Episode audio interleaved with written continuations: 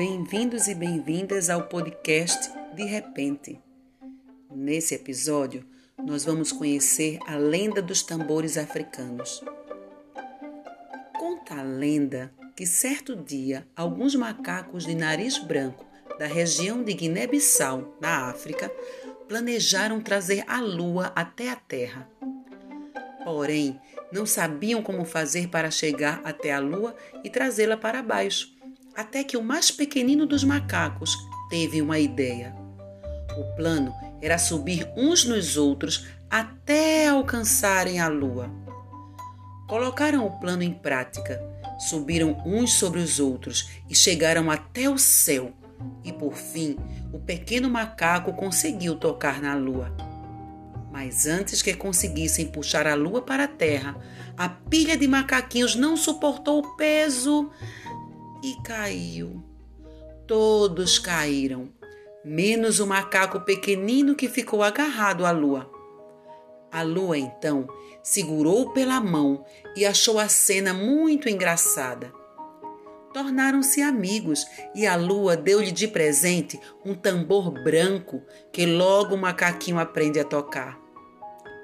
O tempo passou e o macaquinho começou a sentir cada vez mais saudade de sua família e amigos que deixara lá embaixo na terra.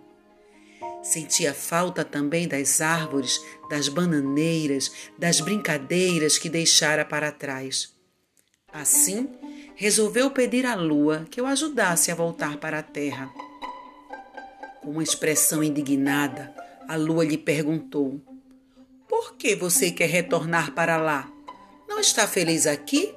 Não gosta do tambor que lhe dei de presente? O macaquinho então explicou que amava seu presente e que apreciava a companhia da lua, mas que sentia muita falta de sua família e amigos e das árvores lá da terra.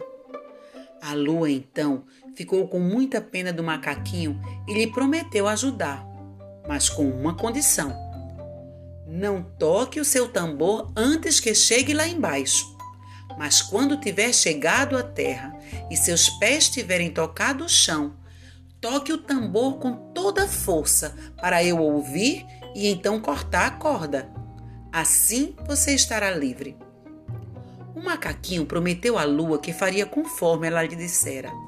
Prometeu que apenas tocaria o tambor quando chegasse à terra. A lua começou a descer o macaquinho, sentado sobre o tambor e amarrado numa corda.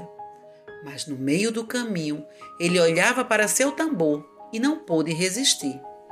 Começou a tocar bem de leve para que a lua não o ouvisse.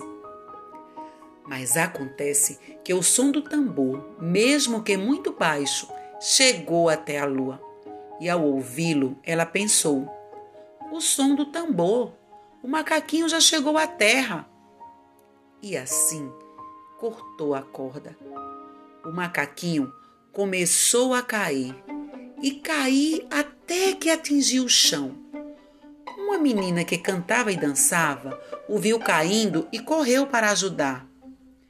A queda havia sido muito alta e o macaquinho, em suas últimas palavras, disse à menina: Isso é um tambor prometa que entregará aos homens do seu país. Eu prometo, disse a menina. Ela passou as mãos pelos olhos e, cheios de lágrimas, correu mais rápido que suas pernas permitiam para contar aos homens da sua terra o que havia acontecido e lhes entregar o tambor. Começaram a tocar o curioso instrumento e, aos poucos, mais e mais pessoas chegaram para conhecer o que fazia aquele som tão diferente. A partir desse dia, os homens começaram a construir seus próprios tambores e o instrumento se espalhou por toda a África. Até hoje, o tambor africano é tão tradicional e querido entre o povo que é usado em todas as ocasiões.